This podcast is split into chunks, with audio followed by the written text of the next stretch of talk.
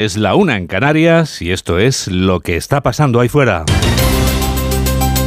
Onda Cero. Noticias fin de semana. Juan Diego Guerrero. Buenas tardes a todo el mundo. Durmiendo con su enemigo. Putin está durmiendo con su enemigo porque tiene al enemigo en casa. Rusia se ha convertido en un polvorín como consecuencia de esa extraña pareja que forman el caudillo ruso y el caudillo del grupo Wagner, ese hombre llamado Prigozhin, cuyo apellido pronunciamos ya como si lo conociéramos de toda la vida. Prigozhin cambia tanto de opinión que cuesta fiarse de su palabra. Unas veces actúa como el cooperador necesario más leal de Vladimir Putin y otras veces da media vuelta y se dirige hacia el Kremlin dispuesto a desatar una guerra civil. Pero ya se le han pasado las ganas de tomar el Kremlin y se ha dado media vuelta. En las últimas 24 horas llegamos a 200 kilómetros de Moscú. No derramamos ni una gota de sangre de nuestros soldados. Ahora ha llegado el momento en el que podría ser derramada. Entiendo la responsabilidad de que la sangre rusa pudiera ser derramada por uno de los lados. Estamos enviando a nuestros convoys de vuelta y volviendo a los campamentos como estaba planeado. Me encanta que los planes salgan bien. Eso es lo que ha pensado el caudillo Putin, que ha facturado ya a Prigozhin rumbo a Bielorrusia, la nación que preside el caudillo Lukashenko. Este, entre caudillos, desde luego, anda esta estabilidad, la estabilidad de una nación que puede hacer temblar el tablero de ajedrez en que se ha convertido el planeta Tierra. Es el planeta en el que un español está reinando en el deporte de la raqueta. Carlos Alcaraz que dentro de unas horas puede volver a ser número uno del mundo en tenis, nos sorprende ahora consiguiendo victorias en superficie de hierba. Estoy jugando muy bien en hierba. Empecé la semana con dudas con el golpeo de la pelota por cómo se mueve aquí, pero voy mejorando y sintiéndome mejor en cada partido que juego. Ahora siento que llevo jugando muchos años en hierba. En hierba, en tierra batida o en pista dura, en cualquier superficie se defiende un campeón, y no digamos un estadista. José Luis Rodríguez Zapatero, un expresidente al rescate de un presidente, ha pasado por la sexta como los griegos cuando arrasaron Troya, tras el ardid del caballo. Tenemos un presidente sin tacha, honesto. No ha habido un escándalo en torno a su gobierno y ha liderado un país con un rumbo cuyos datos son evidentes. Creación económica, creación de empleo como nunca, y un extraordinario respeto internacional de la figura del presidente del gobierno. Por tanto, me parece una gran burbuja que se está pinchando ya, está así. Se desinfla, no Zapatero, tampoco Sánchez.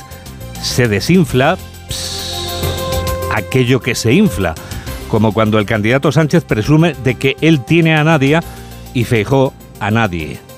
Pues puede desinflarse Basta con leer la Odisea de Homero para saber que Odiseo, conocido como Ulises, logró escapar de un peligroso gigante con una genialidad. Cuando Polifemo hace prisionero a Ulises, le pregunta cómo se llama y Ulises le responde, mi nombre es Nadie y nadie me llaman mi madre, mi padre y mis amigos. Entonces Ulises hiere a Polifemo y los compañeros del gigante preguntan quién lo ha herido y Polifemo responde, nadie me mata con engaño. Pues si nadie te mata, no hay nadie a quien debamos perseguir, dicen. Y Ulises escapa camino de Ítaca, camino de su hogar. Por eso, nadie puede ser alguien importante de repente. Por eso es tan útil no desdeñar al adversario. Nadie debería olvidarlo.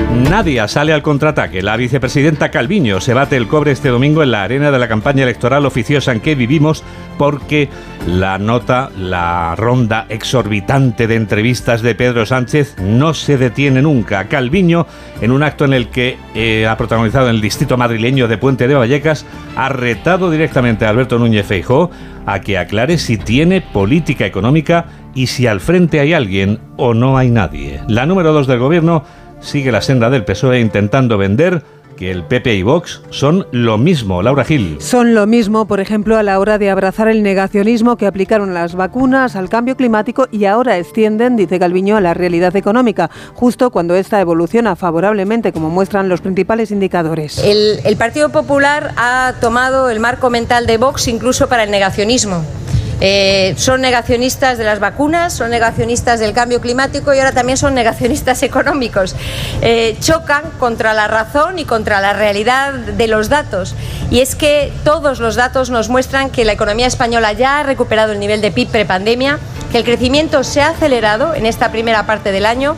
La vicepresidenta y ministra defiende que la política económica de Pedro Sánchez funciona y tiene que continuar para no perder oportunidades como las inversiones de los fondos europeos, advirtiendo del frenazo que supondría en ese apartado, dice Calviño, un eventual gobierno del PP y Vox, citando el ejemplo italiano. Con las cosas de comer no se juega, dicho textualmente antes de insistir de nuevo al líder popular Núñez Feijó para que desvele ya quién será el encargado de liderar su política económica si llega al gobierno y facilite un debate con ella en torno a las propuestas del Partido Popular que critica continúan siendo una incógnita o lo que es lo mismo, la nada, sentencia la ministra frente al proyecto de progreso de Pedro Sánchez. En la ronda descomunal de entrevistas del presidente del gobierno, esta noche veremos a Pedro Sánchez en el programa de Jordi Évole, en La Sexta, y el presidente nos explicará por qué no para de conceder entrevistas. Uno de mis principales errores es no haber sido capaz de percatar ni evaluar el veneno que ha inoculado esta derecha, tanto política como mediática y económica, en la sociedad española con el sanchismo. Tengo que estar en, tengo que estar en todos los programas para pinchar esta burbuja de mentiras, de manipulación y de maldades. Todo es para pinchar esta burbuja. Y tiene la culpa de todo la derecha. ¿Qué dirá la derecha?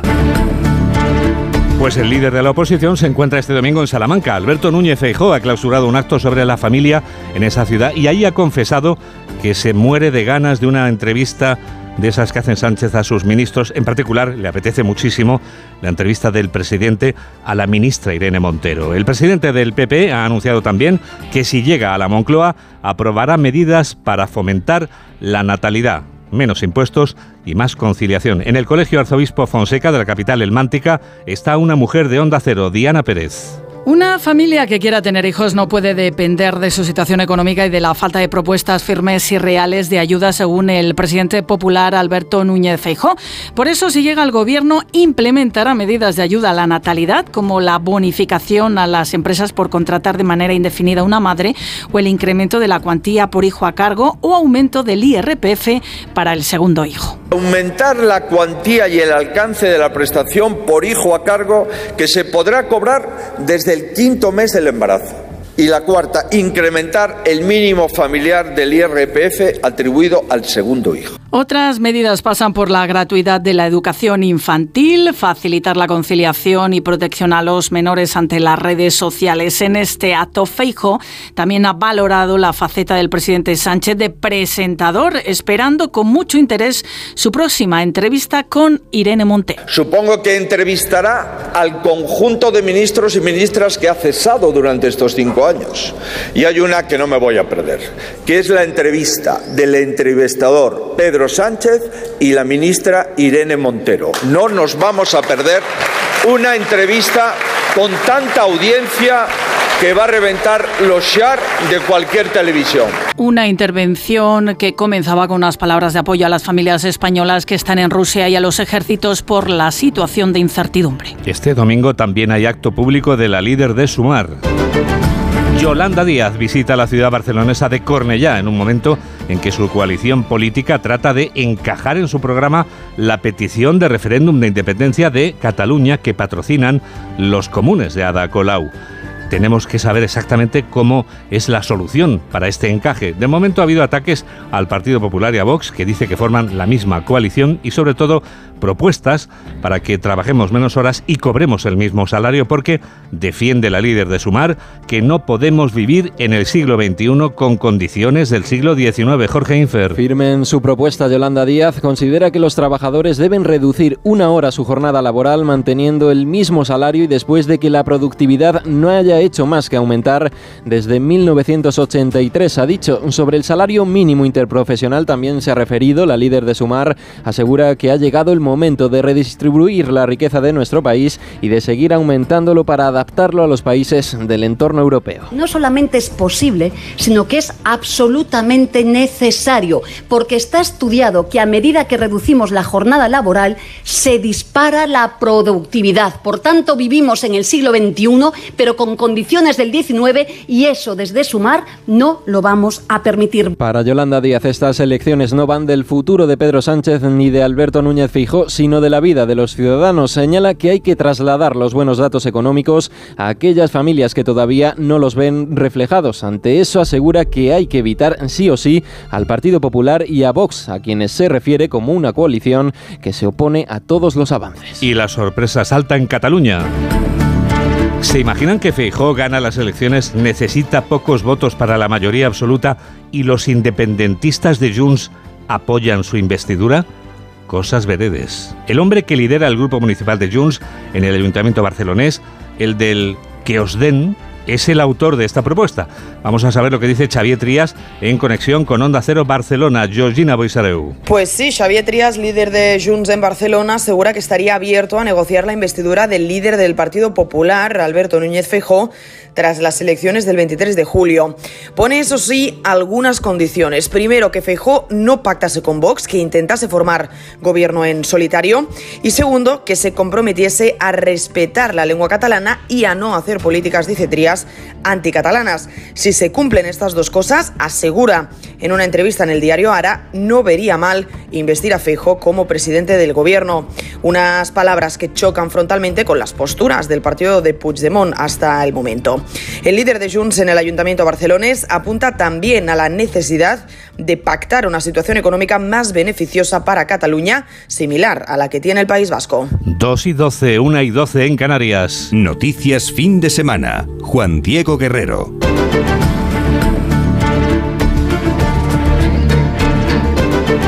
La influencer a la que ha echado el guante la Guardia Civil tiene más de 45.000 seguidores en una conocida red social. Y los agentes del Instituto Armado la han detenido por un abuso sexual. Yolanda Viladecans. La influencer abusaba sexualmente de una amiga mientras esta dormía. Era cuando la besaba y realizaba tocamientos sin su consentimiento, que grababa y después colgaba en su perfil en una red social. Pero lo subía a las redes de forma distinta. En su perfil colgaba los vídeos donde besaba a la víctima y en un grupo privado de otra red social subía los tocamientos sexuales. Además, la víctima denunció que cuando despertó y huyó del lugar recibió amenazas de muerte e insultos a través de mensajería telefónica. Los hechos ocurrieron en Roquetas de Mar, en Almería, aunque la denuncia de la víctima se interpuso en Guadalajara. La Guardia Civil atribuye a esta influencer delitos de agresión sexual, revelación de secreto y amenazas. Ha precisado además que contaba con antecedentes y denuncias previas por acoso en redes sociales. 2 y 13, 1 y 13 en Canarias. Onda Cero. Noticias fin de semana. Llega el minuto económico. Hoy Ignacio Rodríguez Burgos nos explica en un minuto qué tienen que ver los ducados con la seguridad social. Uno de los principios de la democracia es el control del poder, en especial del poder ejecutivo. Desde los padres fundadores de la democracia norteamericana y la evolución liberal en Europa, se han ido desarrollando diversas instituciones y divisiones para supervisar y vigilar a los organismos más poderosos. Y en cualquier país occidental, la mayor concentración de poder se da en el gobierno. Y en el ámbito económico es aún más necesaria esta evaluación por la complejidad y proyección de la materia en cuestión. España fue pionera en el control del gasto público. Ahí están las cuentas reclamadas al gran capitán o el cuerpo de veedores de Felipe II para que los reales y los ducados no se distrajeran ni se malgastaran. En economía, el Banco de España debe supervisar el sistema bancario. La Comisión Nacional del Mercado de Valores tiene como función evitar abusos en los mercados financieros. La Comisión Nacional de la Competencia busca impedir pactos ilegales y posiciones de dominio que perjudiquen a los consumidores. Y también está la IREF la Autoridad Independiente de Responsabilidad Fiscal, institución que evalúa las políticas del Gobierno y sus efectos sobre la población. Al ministro Escribá no le han gustado las conclusiones de la IREF sobre el ingreso mínimo vital, que sufre de graves ineficiencias, reconocidas incluso por miembros del propio Ejecutivo. Lo curioso del caso es que sea el titular de la Seguridad Social el que muestre menos cintura y aguante en la crítica cuando él precisamente era el anterior presidente de este organismo fiscalizador. Es más fácil ser examinador que examinado, pero entre medias, el ingreso mínimo vital solo ha llegado, según la IREF, a 284.000 familias, la mitad de lo que dice el Ministerio. Lo que dice Mamen Rodríguez Astre sobre el tiempo, le pregunto si va a seguir la ola de calor, es algo que me inquieta, me atormenta y me perturba. ¿Lo desvelas, Mamen? Pues mira, Juan Diego, el lunes el termómetro por fin toca techo. A partir de ahí en principio empieza a bajar. Viviremos la noche más cálida y el día más largo de este episodio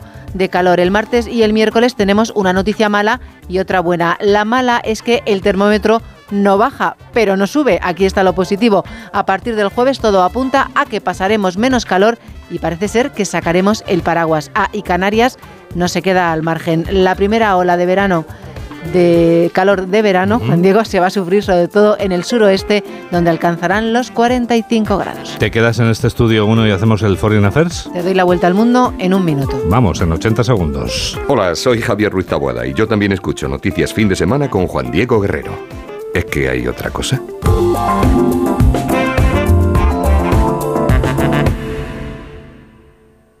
Nueva victoria de Carlos Alcaraz que ha culminado dibujando un misterioso mensaje. ¿Qué nos quiere decir Carlos? Carlos se aproxima. Bueno, estamos expectantes. ¿Qué significa tu mensaje? Región de Murcia, ya lo entenderás.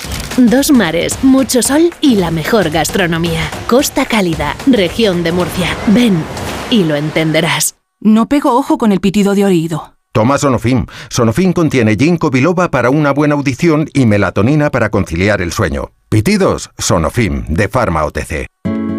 Es que esta casa se queda cerrada meses y cuando oyes las noticias te quedas preocupado. Es normal preocuparse, es una segunda vivienda. Pero si verificamos que alguien intenta entrar, podemos avisar a la policía para que actúe e incluso desaloje la casa. Aunque con las cámaras exteriores y los sensores podemos detectarlo antes. Así que tranquila, la casa está cerrada, pero bien protegida.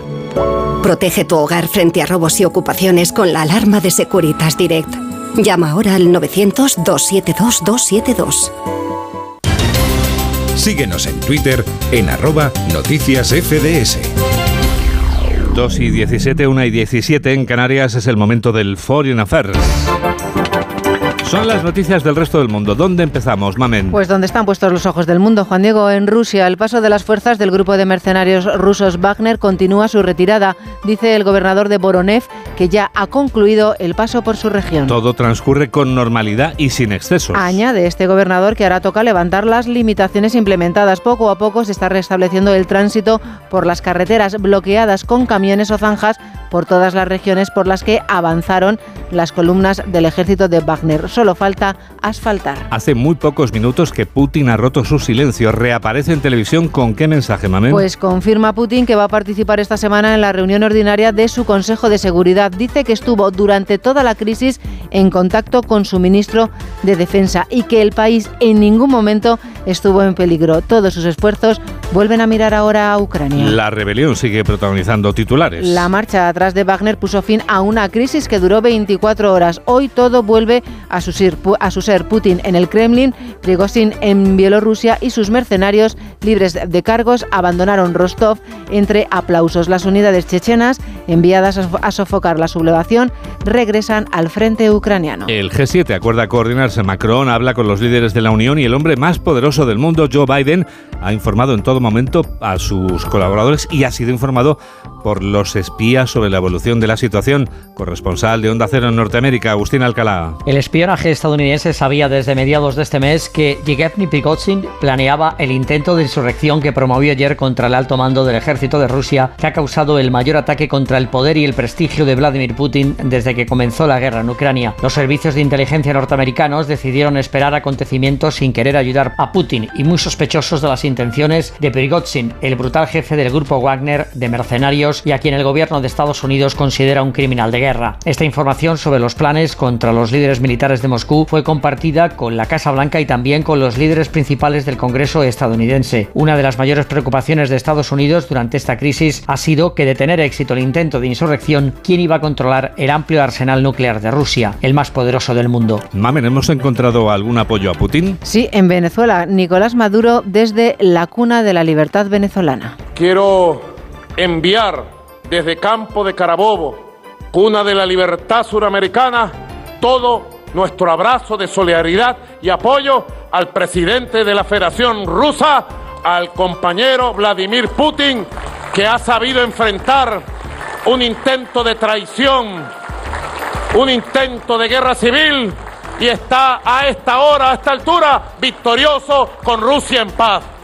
Desde Venezuela, todo nuestro apoyo al presidente Vladimir Putin, hermano de Venezuela. ¿Y China? ¿Sabemos su opinión sobre esta crisis, Mamen? Pues sabemos que se han reunido los ministros de Exteriores de ambos países, pero solo para hablar de la relación. Por ahora, entre ellos, por ahora el gobierno calla y los medios que han seguido de cerca la rebelión también se han abstenido de hacer cualquier comentario. Eso sí, una semana más, Taiwán detecta 21 cazas y 5 buques de guerra chinos en sus inmediaciones. Un año, cuatro meses y un día después y tras la crisis rusa, ¿qué sabemos de la invasión? Pues hoy hablamos de 80 proyectiles lanzados por Ucrania contra la región rusa de Belgorod. Dice el Reino Unido que observa progresos tácticos graduales, pero sólidos en las unidades ucranianas. No hay noticias, De bombardeos rusos. No a Ucrania, pero sí en el norte de Siria. Al menos 11 personas han muerto, incluidos 6 civiles, en dos bombardeos perpetrados por la aviación de Rusia en uno de los peores ataques en lo que va de año contra el noroeste de Siria. Bastión Juan Diego de la oposición siria. Hoy es domingo, María de Carmen, y hoy tenemos, por supuesto, el Clogués Stinelada, es decir, elecciones en... En Grecia, Mitsotakis sueña con la mayoría absoluta en el segundo intento para seguir gobernando el país. 10 millones de ciudadanos están convocados para esta convocatoria electoral, para estos comicios de los, en los que se elige la bule, el Parlamento griego. Informa el enviado especial de Onda Cero a Atenas, Darío Menor. El mayor escollo para que el conservador Kyriakos Mitsotakis renueve la mayoría absoluta en las elecciones generales que se están celebrando hoy en Grecia no viene de ninguno de sus rivales políticos, sino de la abstención. La falta de movilización de los votantes ante lo clara que parece su victoria y la coincidencia con el primer fin de semana de verano puede hacer que muchos ciudadanos helenos prefieran pasar el domingo en la playa. Participation will be smaller, uh, mainly for political reasons. Costas apuesta por una baja participación porque asegura que muchos de sus compatriotas no le ven sentido ir a votar hoy. A esta hora ya han depositado su papeleta tanto Mitsotakis, al que las encuestas auguran que logrará la mayoría absoluta, como su gran rival, el izquierdista Alexis Tsipras. Vamos con otros asuntos, por ejemplo, la inmigración. El primer ministro del Chad lamenta que los refugiados procedentes de la vecina Sudán, donde los combates intensos se suceden desde el pasado mes de abril, están agotando los recursos de su país. Pide a la comunidad internacional más ayudas. Terrorismo. Arabia Saudí que ejecuta a dos yemeníes por pertenencia a un grupo terrorista. Trump. El ex vicepresidente endurece sus críticas a Joe Biden y lo acusa de corrupción sin aportar pruebas en un intento de mantenerse a la cabeza de la carrera por ser elegido el candidato republicano a la presidencia. Violencia de género. Los ministros de Igualdad del G7 que acuerdan establecer una serie de sistemas con el fin de erradicar la violencia machista contra mujeres y niñas que incluyan la prevención de la violencia y apoyo a las víctimas. ¿Qué es esto momento de que Japón pone de moda ser educador de sonrisas? ¿En qué consiste? Pues que están preocupados, Juan Diego, porque tras la pandemia las mascarillas han anquilosado sus músculos faciales y han perdido relaciones personales. La demanda de entrenadores de sonrisas se ha multiplicado por cuatro. Te ayudan a sonreír. Exactamente, te enseñan cómo colocar los labios para hacer el gesto de la sonrisa. Dicen que este gesto libera endorfinas y genera felicidad. Muy feliz, como tú, que sonríes muy bien, porque siempre está sonriendo es nuestra próxima protagonista. Hablamos de la princesa de Gales, de Kate Middleton, que junto a Roger Federer ha visitado Wimbledon. Han jugado un partido de tenis y han participado en la selección de recoge pelotas. Ver el entrenamiento, la dedicación y la cantidad de tiempo que lleva a asegurarse de que todo salga perfecto durante el campeonato de Wimbledon, sí es increíble verlo desde dentro. Muchas gracias, realmente lo he disfrutado. Escuchábamos a la princesa de Gales, el campeonato de Wimbledon, el torneo más prestigioso de tenis sobre hierba, comienza el próximo lunes 3 de julio. Y por cierto, Juan Diego, antes de que me despidas, me diluyo. ¿Sabes cómo? ¿Cómo? Me lo imaginaba. Ha sido un resumen de Mamen Rodríguez Astre. Hola, soy Susana Griso y yo también escucho noticias fin de semana de Onda Cero con Juan Diego Guerrero.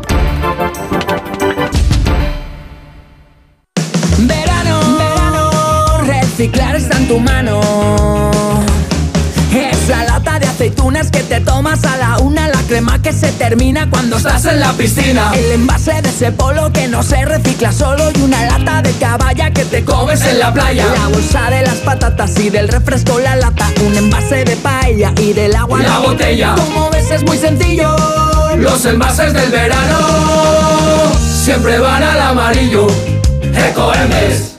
¿Nervioso por la vuelta al trabajo? Tranquilo, toma Ansiomed. Ansiomed con triptófano, lúpulo y vitaminas del grupo B contribuye al funcionamiento normal del sistema nervioso. Ansiomed, consulta a tu farmacéutico o dietista. Yo no soy libre. Ni aquí ni en ningún lado soy libre yo. Atrévete. Yo soy libre en el Tintaya. A soñar. Esta noche nos vamos al Tintaya. Las noches de Tefía. Ya disponible solo en A3 Player Premium. Y cada domingo un nuevo capítulo. Síguenos en Facebook en Noticias Fin de Semana Onda Cero. Titulares del deporte con Rafa Fernández. Y muy pendientes, Juan Diego, del Gran Premio de Países Bajos de Motociclismo, donde hasta ahora se celebra la carrera de MotoGP sin Márquez, que decidió no correr ante su estado físico, fue declarado no apto y con una carrera muy accidentada con caídas de Miller, Cuartararo y Viñales. De momento domina el líder Bañaya, seguido por Binder y Betseki, con tres españoles que vienen justo detrás, Aleix Espargaró, Jorge Martín y Alex Márquez. En Moto 2 antes, triunfo de Dixon con Acosta, tercero, recortando diferencia con el líder arbolino en Moto 3, triunfo español con Jaume Masia, que se sitúa a 16 puntos del líder también español Daniel Holgado. En el Eurobásquet femenino, España buscará a partir de las 8 el título ante Bélgica tras vencer ayer en semifinales a Hungría 69-60. En fútbol, la selección española sub-21 ya está en cuartos de final del europeo tras vencer 1-0 a Croacia con tanto de Abel Ruiz y por su parte el Alcorcón retorna a segunda tras ganar 2-1 al Castellón. Hoy se juegan el ascenso el Dense y Castilla. Mientras, en el mercado de fichajes, el internacional croata del Inter Brozovic, objetivo del Fútbol Club Barcelona, apunta a Arabia. Mañana podría ser oficial su traspaso. Y por último, en unos minutos se inicia, Juan Diego, la final del Queens entre Carlos Alcaraz y Alex de Miñao. Primera final en hierba del murciano. Si gana, volverá a ser número uno del mundo y primer cabeza de serie en Wimbledon. Y ahora lo que va a pasar ahí fuera. Yolanda Viladcans avanza algunas de las noticias de la semana que viene. Son las noticias del futuro. Futuro que mira al fin de las mascarillas en los pocos sitios donde todavía era obligatoria, como en farmacias y hospitales. A partir del miércoles no las llevaremos. Es una decisión que se aprobará en el Consejo de Ministros, donde también el Gobierno decidirá la continuidad o no de las ayudas anticrisis que caducan el 30 de junio, como la rebaja en el IVA de alimentos básicos o la reducción del precio de abonos de transporte público. Eso será el martes. Mañana lunes comienza la primera huelga indefinida en la historia de la Inspección de Trabajo los sindicatos convocantes persiguen que el Gobierno apruebe la nueva relación de puestos de trabajo.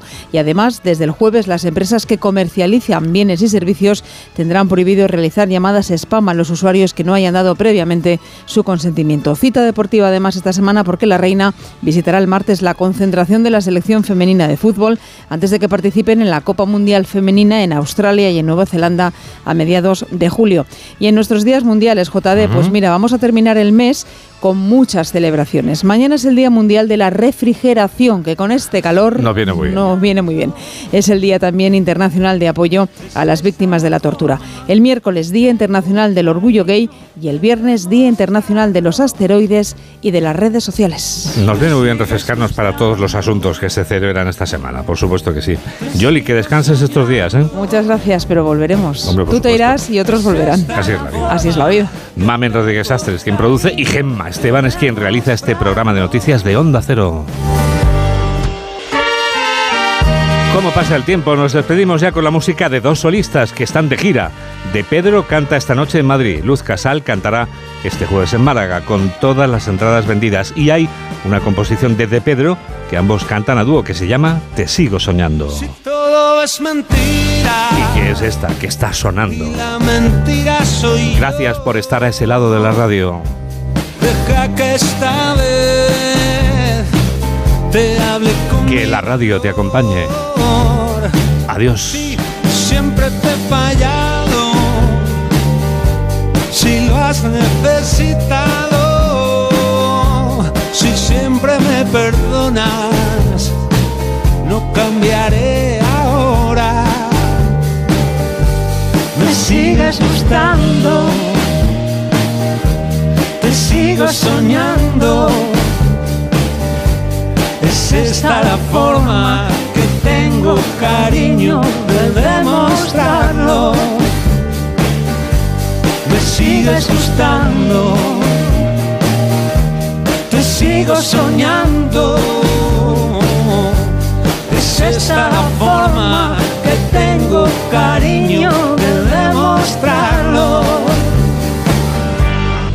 Me sigues gustando. Te sigo soñando. Es esta la forma que tengo cariño de demostrarlo.